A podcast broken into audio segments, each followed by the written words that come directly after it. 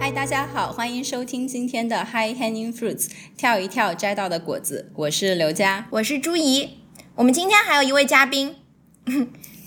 嘉宾请请请开口。嘉宾哦你好。哦， 大家好，我是张成，我现在在加州理工学院读博士四年级，在南极造一个望远镜。哇，超酷的！注意，今天我们这一期节目，嗯，是很偶然的。对我们临时大概在两个小时之前决定今天跟张成录一期节目。张晨也有一点点懵，啊， 对，有一点懵。你们今天是怎么碰到的呀？呃，就是我之前在好多年前的时候，在呃哥大跟刘佳有过几面之缘，嗯，然后后来也一直失去了联系， 然后。昨天突然，我有一个朋友给我发信息说他看到了刘佳，特别想去打招呼。然后我说哪个刘佳？ 这世上还有几个这样独一无二的刘佳呢？他就跟我提了说他一直在听呃你们的呃呃呃，然后嗯 他一下子也名字想不又出怎么提说到了说他 一个很长的名字 我们的 podcast 叫 High Hanging Fruits，跳一一跳摘摘到果果子，Just you know 。 没事没事，可以继续。然后他说刘佳在他对面那个办公室跟人聊，然后他通嗯过声音就认出来了，然后说是刘佳的粉丝，呃是你们的粉丝。 没关系，没关系，刘佳也可以有自己的单独粉。对，然后后来我就我就想起来，对，之前跟刘佳也认识，然后就过来跟他打了个招呼，嗯，然后我们就、对，然后后来我就跑去办公室跟他，就他也很 surprise，我记得他，我也很 surprise，他记得 我。我后来就去他办公室问他聊一下最近他的生活呀，然后在做什么呀？因为他之前做的跟我的研究很不一样，他以前是做暗物质研究，他其实跟高飞是一个组以前。嗯嗯嗯嗯嗯，后来来加州理工以后，他就转做了其他的方向，然后其实跟我的方向又更像了一些些。嗯哎，提醒一下听众，高飞就是我们之前的有一期《亿万万年变身一次的东西》的那位嘉宾。怎么样？对，就是跳一跳摘他的果子宇宙里面各个嘉宾的人物谱连起来了。然后是在昨天和张晨细聊的时候，我发现他刚从南极回来，哇，然后他去那里是达成了我自己本身很想达成的一个梦想，就是去南极看那些南极观测站，是叫南极观测站吗？考察站、科考站科考站那边有几个物理实验，然后我就一直很想去，没有去成。然后他在那边待了几个月，我在那边待了十二周，快三个月 哇，啊、哎，给我们讲讲是怎样的体验？对，然后我就想抓他过来跟我们做一期节目，细一点讲，因为我觉得注意你肯定也想听，我说、对啊那就不要跟我讲，对啊就直接到节目上来对跟我们俩对一起讲。其实我觉得 bottom line 就是南极的生活比一般人想象的要舒服很多，哦在那儿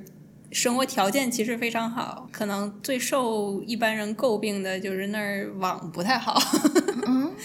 网速不快，能就网是速不快，而且每天只有几个小时你可以就是用互联网，然后另外几个小时为啥叫断网？要嗯因为省你电吗？要还等，它那儿没有光纤。所 OK 以你只能等每天有一些极地卫星会绕到我们可见的范围之内，哦，我们才哦能有网。然后带宽非常窄，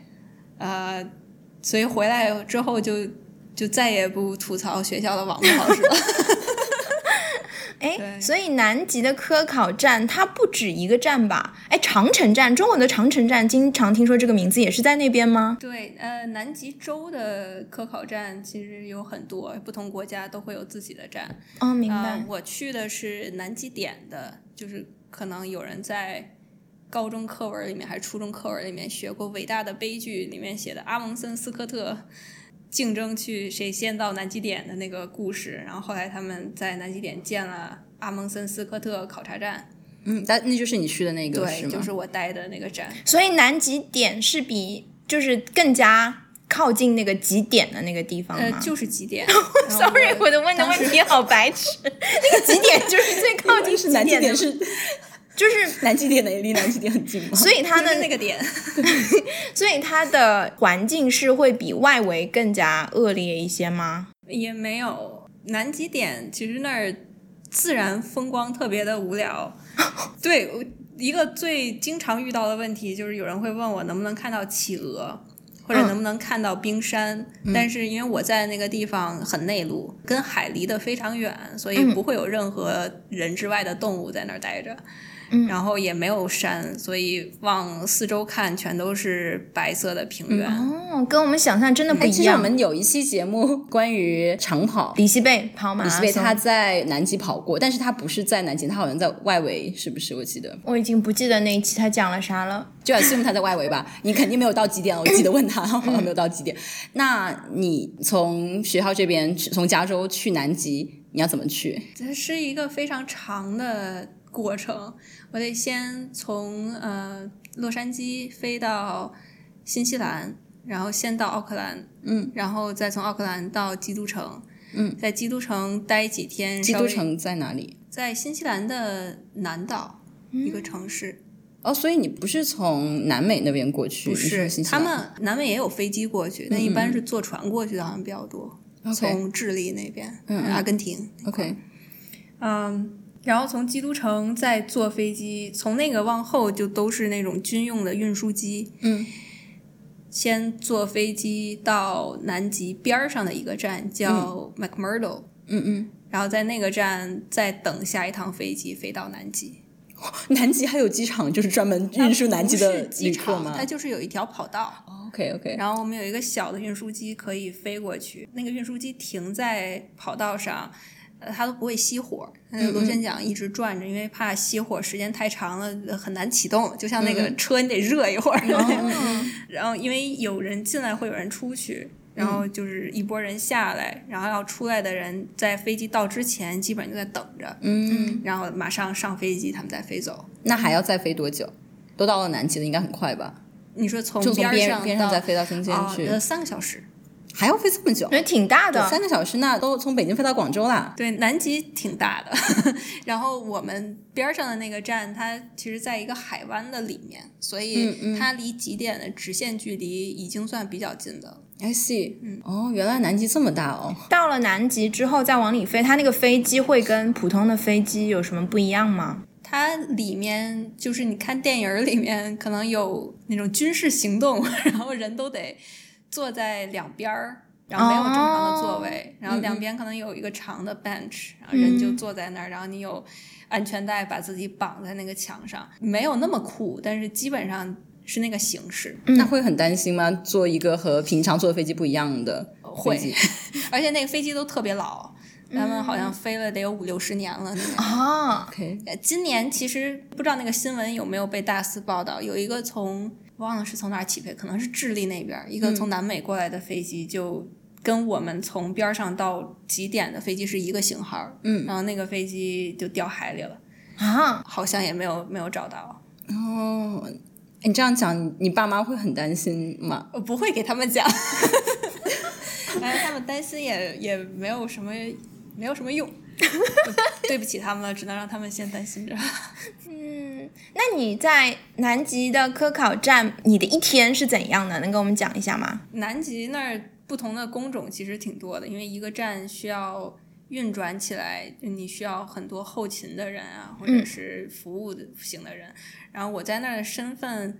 跟他们比，算稍微特殊一点，嗯叫 grantee，就是拿 grant 的人，对，嗯，我们主要的目标就是做科研，然后让望远镜可以正常工作。嗯所以我在那儿早上起来，他们有食堂，我就简单吃个饭，然后会有一个 morning meeting。嗯，啊、就整个南极站的人都会去那里参加那个 meeting，不是不是，我们组的你们小组的 OK？对，大概从七点半开始一天，去实验室工作，嗯，工作到十二点左右回来吃个午饭，再工作到晚上，哎，等一下，你我可以打断一下，你刚刚说七点半开始，可是你在南极点，你哎，用谁的对对时是，间啊？哦哇，这个问题好，南极点用的是新西兰的时间，我觉得好像整个南极洲用的都是新西兰的时间。是因为他们离最近吗？大陆来说，我不知道是怎么选择的，但是可能吧。可能是离嗯得 OK 比较近的一个发达国家就就这样垄断了南极的 时间水平。 OK OK， 那你在南极洲每天的工作做什么？具体是做什么？像我们今年是要把一个新的望远镜装上去，我们可能会呃组装一下新的望远镜的架子，然后要把呃望远镜的壳儿给装起来， 然后把望远镜内部冷却到呃，是不是太细节了没事儿，没事儿，我觉得这都很好啊。啊、没事，太细节他会剪 掉。可是嗯南极都这么冷了，你还要冷到哪里去？我们的探测器的工作温度是二百 m i l l i K，那个是零下多少度？零下一零下零下二百七十三度左右， OK，就是呃很接近绝对零对，度。，很接近绝对零度的一个温度。嗯，呃，因为是超导探测器嘛，我们去南极做观测不是为了那儿低温好 好冷却，嗯，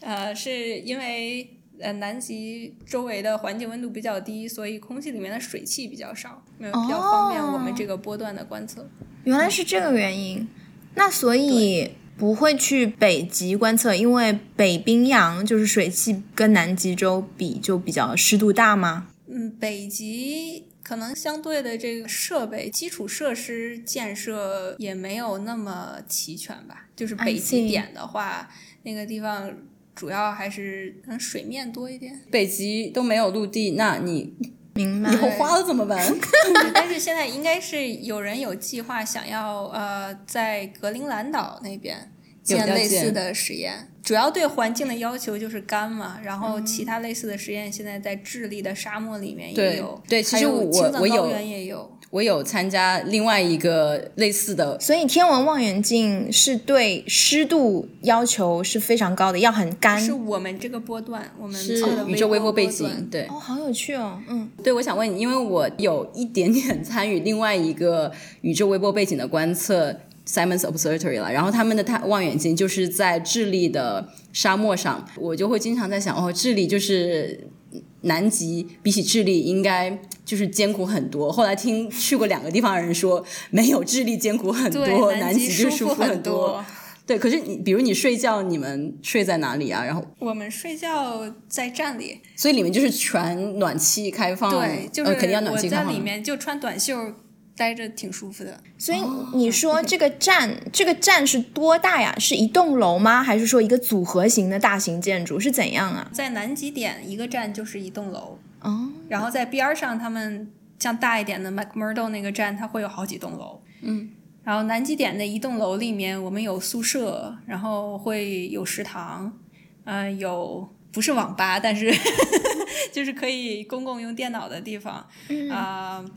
有小的图书馆，嗯啊、有画室，嗯还有画室对是 painting 嘛，对， What？就是保持你身心健康的。呃。对，就是你想用这些设备，你都可以用。 OK，你有什么 OK 爱好都可以发展一下。还有人会哇哦我们有一面墙全都是各种电吉他，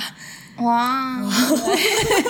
有一个小的健身房，然后还有一个大的篮球场，所以就那一栋楼其实非常大。然后你在，哦因为有人在那儿过冬，像。去南极，刚才说坐飞机进去的窗口只有从十月底到二月中旬那会儿是飞机可以进出的，嗯啊，但我们有人需要长期的留在那儿去运转这个考察站，还有包括要帮我们看设备。嗯嗯，啊，他们就是夏天，就南极的极昼的时候嗯嗯嗯进去，要待一年，到第二年的十月份再出来。 嗯，所以他们这一年基本上都不不太会离开那栋楼。嗯嗯嗯，所以楼里面设备齐全，那还是让他们可以活下来的。听上去像太空站。我一直想问的是，你们那儿有自带的医生吗？比如就是谁生一个病又出不来，那那一年怎么办？呃，对，所以就进去之前，你要做非常严格的体检，就确保你没有已知的慢性病啊，或嗯者你像你这样样去短期的也要做吗？也要做。 I see。可能这个标准会比做 winter over 就做一年的那种，嗯要稍微低一点点，嗯嗯哦但是也要就确保你是一个健康的状态。然后到那儿去有医生，有执勤的医生，嗯嗯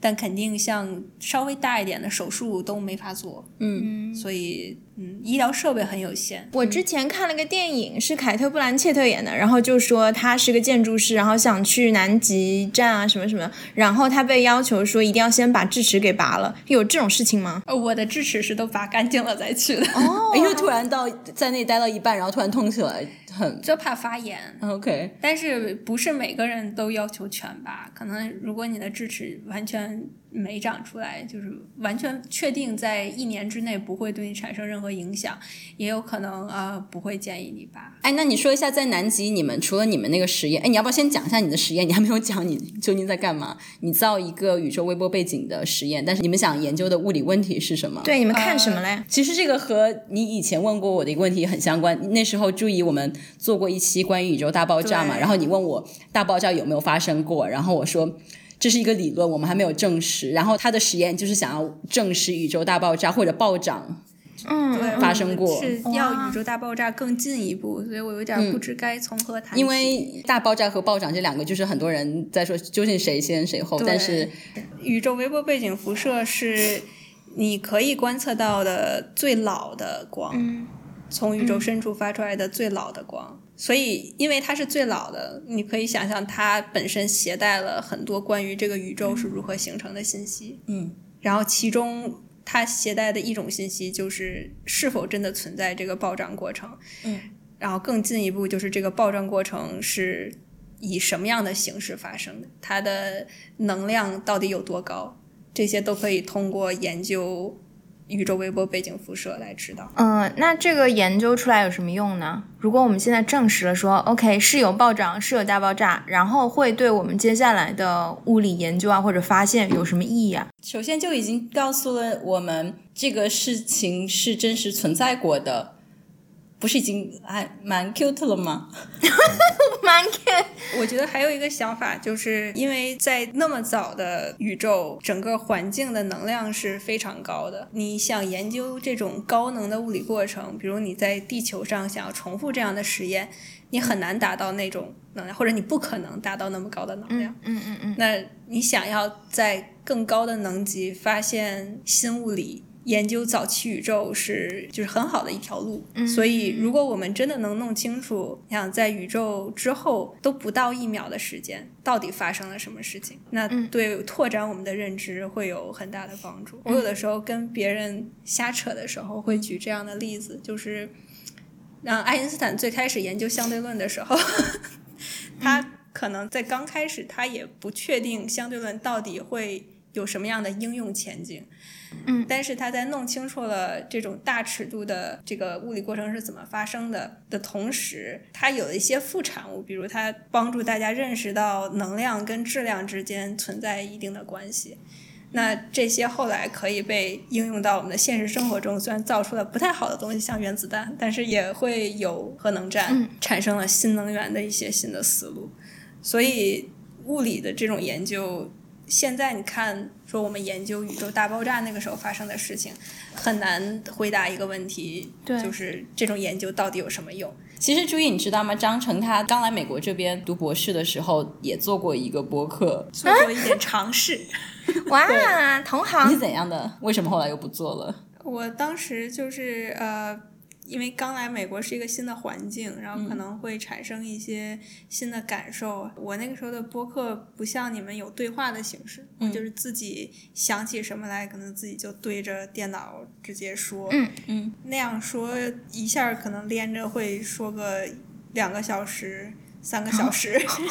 那么多话可以说，对，就是因为自己录的时候，随时可能就会啊，这这句话我觉得说的不好，就会重复很多遍，嗯嗯嗯然后想要嗯达到一是个好一点儿的效果，嗯然对后最后剪出来的东西就二十分钟到半个小时那个样子。那好辛苦。但是你还是要花很多时间去剪的。对对，所以整个下来基本上会用个一 天或者一天多。最开始还就那个时候太年轻，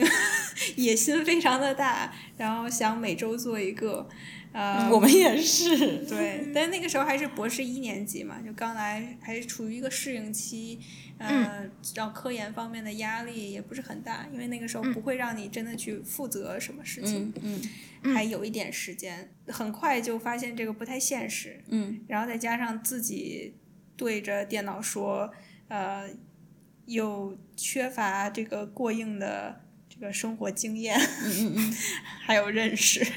所以后面就觉得没有货了，就算了。就但其实我觉得你这次在南极待这三个月，你每一天就向大家从南极报告一下早上吃了什么，中午吃了什么，下午干了什么，然后晚上睡觉睡了几个小时，都会有人听， 对我我就会听。可以做个 vlog，就是像《火星救援》里面 每天有一要点录对一个视频， 视频日记可以成为一个思路。这次就是到那儿去踩踩点儿吧，下次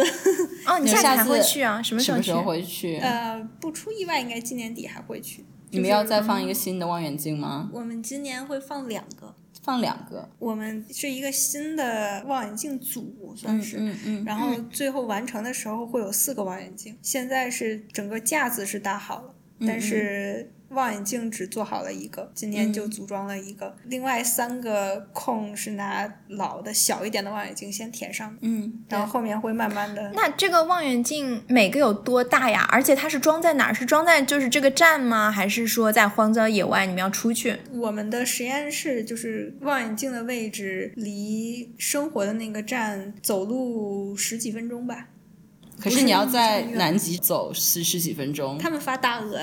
很暖和，哦，啊加拿大鹅发给我们 加拿大鹅。嗯 OK OK，还好，就是真的到那儿去之后，去之前还是会害怕的，嗯就不知道那是什么情况。但是去待了一阵儿之后，发现生活上还挺方便的。就哎，算可是他们最冷，你待的时候是室外湿多最冷零下四十度，那还好吧？还好。还有我在梅德苏达住也过零下四十度呀，对而且那对边还湿冷会，你南极呃起码是干冷，对，南极会是湿干冷，对，对，我们夏天还好，南极的夏天气温还可以，冬天他们最冷的时候可以到零下七八十度。天哪那个时候就 OK 是你不管穿成什么样子，在外面待个十五分钟、二十分钟，就肯定冻透了。嗯嗯嗯，哎，那你们这种过去也不是不行的吧？可以开车吗？还是说这种机动车也开不了？你说从站到对城市嘛，绝大多数时间是步行，然后有时候比较幸运，可能组里面赶上有一个人会开雪地摩托，他就会开着一个雪地摩托，后面拉一个那种雪橇吗小拉车，然后上啊面上面有扶手，然后整个组十几个人 哦就都挤在那儿。然后我们我们应该是一个夏天烧坏了一辆雪地摩托的引擎，因为老是过载，人太多了都都 站在那儿。那你会出去打雪仗之类吗？嗯，哎呀，你好幼对，好稚！像雪仗和雪人都不太方便，因为那雪都就很干，所以就都是粘像不起来吗哦对，像沙粒一样， OK，OK 嗯，很哦难，而且还是冷。就是虽然有这些装备，但在外面，你真的手碰到地或者碰到设备，我们有时候要在外面组装的时候，嗯，还是大概过几分钟就要进屋稍微暖和暖和。好，最最后我还想你要你要问啥？在那边吃什么？就吃的其实挺正常的东西，因为但没有中餐吃吧？只有长城站的人有中餐吃。呃 不然 What do you expect？企鹅，We have 企鹅 head for breakfast，belly for lunch and feet for dinner。没有，呃，在我在的阿蒙森斯科特主要是一个美国站，然后绝大多数是美国人，可能有一些其他国际上来的人。呃，我在那儿的这三个月碰到的中国人很少，所以他们所有的食材没有从当地取的，不是说什么啊，今天我们出去打个猎，打个鹰头啥过没有来吃没有，都是没有运进来的，对吧？还是很珍贵的食材。对，而且你其实不知道你吃的东西被冻了多长时间。我老板在一零年左右的时候，他说他那个时候刚吃完食物上贴着七几年冻上的标签，天哪，对，所以可能会就是有新运进来的东西，然后你也可能会 randomly 吃到存了很长时间的东西。那水 呢？水也是运进来的吗？还是说就是外面早点不冰？是水是化的，然后、哦也是当地的听说一个这个 rumor 说，我们现在在那边喝的水是古罗马时期冻上的。 哦，你是说就是室外的那一些吗？对，那很有可能啊，什么千年冰川，对，我很想问你们，就是你们大概多少个人在那栋楼里面？考察站整个呃三个月人数会有一些波动，大嗯概从一百五到二百之间。对，就是你们那百来号人就关在一栋楼里关那么久，会精神上还好吗？ 还或者说会有你会觉得自己人生有新的体验吗？夏天其实还好，因嗯为夏天三个月真的没有那么长，可是我觉得，就断我网断我个一个星期，我也会有人生新体验。很 refresh 断网的感觉。怎样会？嗯 就是因为你在外面的时候，随时可能就我的感受是信息过载，嗯嗯嗯，我也每是。天都会有各种推送啊，然后有不同的人找我，嗯，然后在那个地方，就是你知道一天有很长一段时间你就不会收到任何信息，嗯嗯，不会随时的消息推送过来，嗯嗯嗯嗯啊、你就可以真的静下来想说我想干什么，然后我现在要完成什么事情。嗯，可以专心，非常地非常地你觉得可以做到很多事情吗？比我觉在得一外面天会比我在这边感觉长很多，嗯就是我在这边，比如晚上回家，很多时候就是不知道自己干了什么，晚上就,、嗯嗯就结束了。嗯就是的得是的赶紧我也去是睡觉了，嗯时间过得很快。嗯嗯然后在那边是，我觉得啊，已经做了很多事情了，但是我好像还有那么一两个小时，我还得想，那我现在还能干点什么？哦， 那确实能干的事情也不是特别多。 天哪，我觉得我适合去那边，这样子我创作的效率简直是翻倍啊！我觉得我现在最大的问题就是信息过载，心里静不下来。我觉得我也觉得，朱一，你可以。以考虑去当一下志愿者，给他们烧饭啊呐、但哎那个要求很高吧？竞啊真争的很激哦烈哦，是啊，肯定啊，他好多们人想有有一去。些人为了去，可能都会在简历里面 declare 说我不需要你们配我。那哦边不是志愿者，他还是雇员。 OK OK，然后很多人嗯是去过很多次了，什么样的人才他们会愿意接受我呢？觉得他们还是更愿意雇佣熟人。哦 据我 观察，嗯，就是因为去过很多次，对那环境有了解嘛，雇佣你的人也知道你的身体状态是什么样的，你到那边的工作效率是什么样明的。白。哎，我还有一个问题啊，就有点 low 的问题。就像这样的封闭环境里面，这么一堆人一起待那么久，就很容易谈恋爱呀、你们有什么 protocol 吗？就是说不能够同事之间不能有这种没有科考站内的恋情。没就有出来的时候就生了一堆娃， 呃一个那倒也一不年以后会，就那边就随处可见。而这个话题应该无所谓，就是 随处可见，他们会放很多避孕套，然后会鼓励大家要做好这个保护。嗯嗯嗯，嗯，不会阻止你谈恋爱，但是那边对于 harassment 的标准其实很严格，不可以性骚扰，各种种类的骚扰，其实包括性骚扰，然后工作上面的上下级关系，可能嗯有一些工、工作中的礼貌，比如上级不能对你大吼大叫啊，嗯嗯嗯嗯不能太 personal 啊，这样嗯啊、还有种族上的、嗯宗教上的，会有 harassment training。哎，我觉得很好哎，因为在这样一个封闭的小环境里，如果真的有什么权利上的不平等，这种很有毒的这种状况，所以就是要很严格，不然的话你真的没地方逃。所有 harassment 的标准就是，只要有一方感到不舒服，就可以划归到 harassment 里面。嗯，所以大家还是会有一些界限感的。嗯嗯嗯，但我还是观察到很多谈恋爱的，哎，这个就真的很像我们看嗯、科幻片里面，在一个太空站或者宇航船，就是大型的那种，你知道吗？然后里面组员之间就会。就一定会有两个人产生感情啊，然后就是我觉得这种环境还有也很像一个。就是很便利的 social experiment，嗯，因为嗯比如你送一船人去火星，然后看他怎么 interact。我记得有人还在哪些基地专门建了一个什么帐篷，然后几对男男女女在里面、哦看他怎样 interact，、看能不能活是下哎那个 Bio Two。你你说的那个是 Bio Two 吗？就是它模仿了一我不我不知道个名字封闭的一个大气层，它里面所有的都是自己循环的，包括空气嗯啊，所以它要种恰好的那个植物啊，然后还有水啊，全都是自循环。然后它好像里面放了六个人还是几个人，就反正是嗯一半男一半女在里面，然后生活两年，看他们能不能维持这个生态系统和看他们之间会发生怎样的 interaction。好像过了两年还是多少时候，就是维持不下去了，我好记得像失败了，是不是？对失败了，好像是我空我气印象中空气有问题什么的，然后就出来了。哦，不是人际关系有问题，我也是，是 大家就活不下去了，就太讨厌对 方。然后我就觉得，好像在南极这样一待就待上一年，有的时候还蛮有趣的。对他们研究他们研究对象，就是过冬的那些人，对这方面其实受人际关系的影响会更大一点，因嗯为他们那个时候人更少嘛，一个冬天十个月只有四十三四十个人待在一起，嗯然后他们会描述说过冬的经历，每年和每年的波动特别大，看你跟谁在一起吗？还是对，看你跟谁在一起，有没有就是很有趣的人在你身边，也嗯包括说你身边会不会发生很狗血的事情。然后有的年可能就是有两个人刚开始谈恋爱，谈的感觉还不错，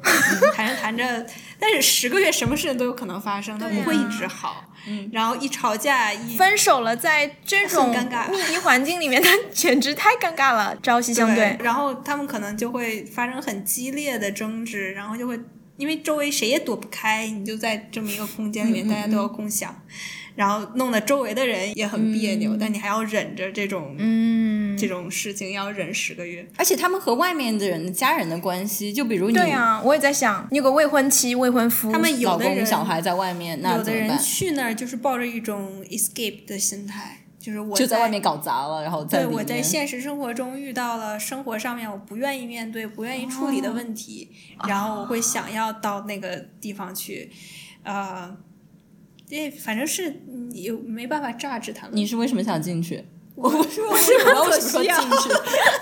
你是工作需要因？为我在想说，比如 你在说，逃避什么？比如说你谈恋爱对吧？你离开了你的男朋友、女朋友，然后你就到里面住那么几个月，然后里里面男男女女的，然后你的伴侣在外面会想说：“哎呀， 我刚我才还担心，很担心，好不好？而且又没有网，对对啊就是还不能，就很容易寂寞的。嘛，在里面。对啊，我我们组里之前有很多这种悲剧的事情，就是嗯我们是因为工作需要要到那儿去待两三个月，嗯然后他们就会收到邮件分手信，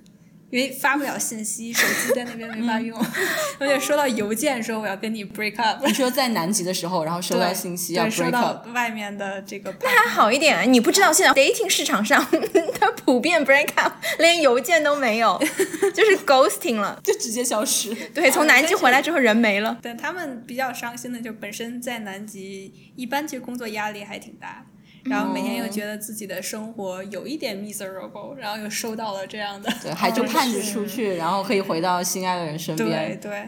对然，后现在也没盼头了你。们在里面就是阳光什么的有补充，就会需要像北欧夏天不天天都是阳光吗？哦我们那 OK，OK 儿就怕晒得太厉害，哦就是每天要做好防晒。嗯， 我在那儿我最开心的时候，一般就是晚上到十点十一嗯点，可是你们极昼也没有就是白天时晚间上面的晚上。 OK OK，因为嗯然后那个时候整个站基本上大家都休息了，在工作日的时候，嗯我那个时候出来到食堂也好，或者是到哪个屋子里面也好，基本上都是我自己，就相当于自己享嗯受。可是外面还是有阳光吗？都还是有阳光，哦就很敞亮。然后你可以看外面，那个感觉跟在游轮上面感觉差不多，就像外面都是海面一样。哎，而且你也极出不去昼极昼看阳光，你的感觉是就像我们在平常地方看夕阳西下吗？一样还不是很是一样？极是怎样？昼在南极点像大中午嗯的阳光，就是哦正午的阳光的那种感觉。就即使太阳就也二十四小时都是在这，样的。可是它的角度很低啊。不是特别低。 OK OK，所以二十四小时就是大都是当中午，对，而且你周围没有山，也没有任何可以挡着你的而东西，且啊全全都是冰冰对，在而且都是反射雪，它反射出来，外面其实很刺眼。站里面所有的窗户它是会防紫外线，然后你每次出去你要戴那种护目镜嗯嗯才能出去，不然睁不太开眼，马上会雪毛。所以你到三个月快要回来的时候，那你很很想回来吗？还是想待着，再不想出 来？我其实觉得那儿还挺好的，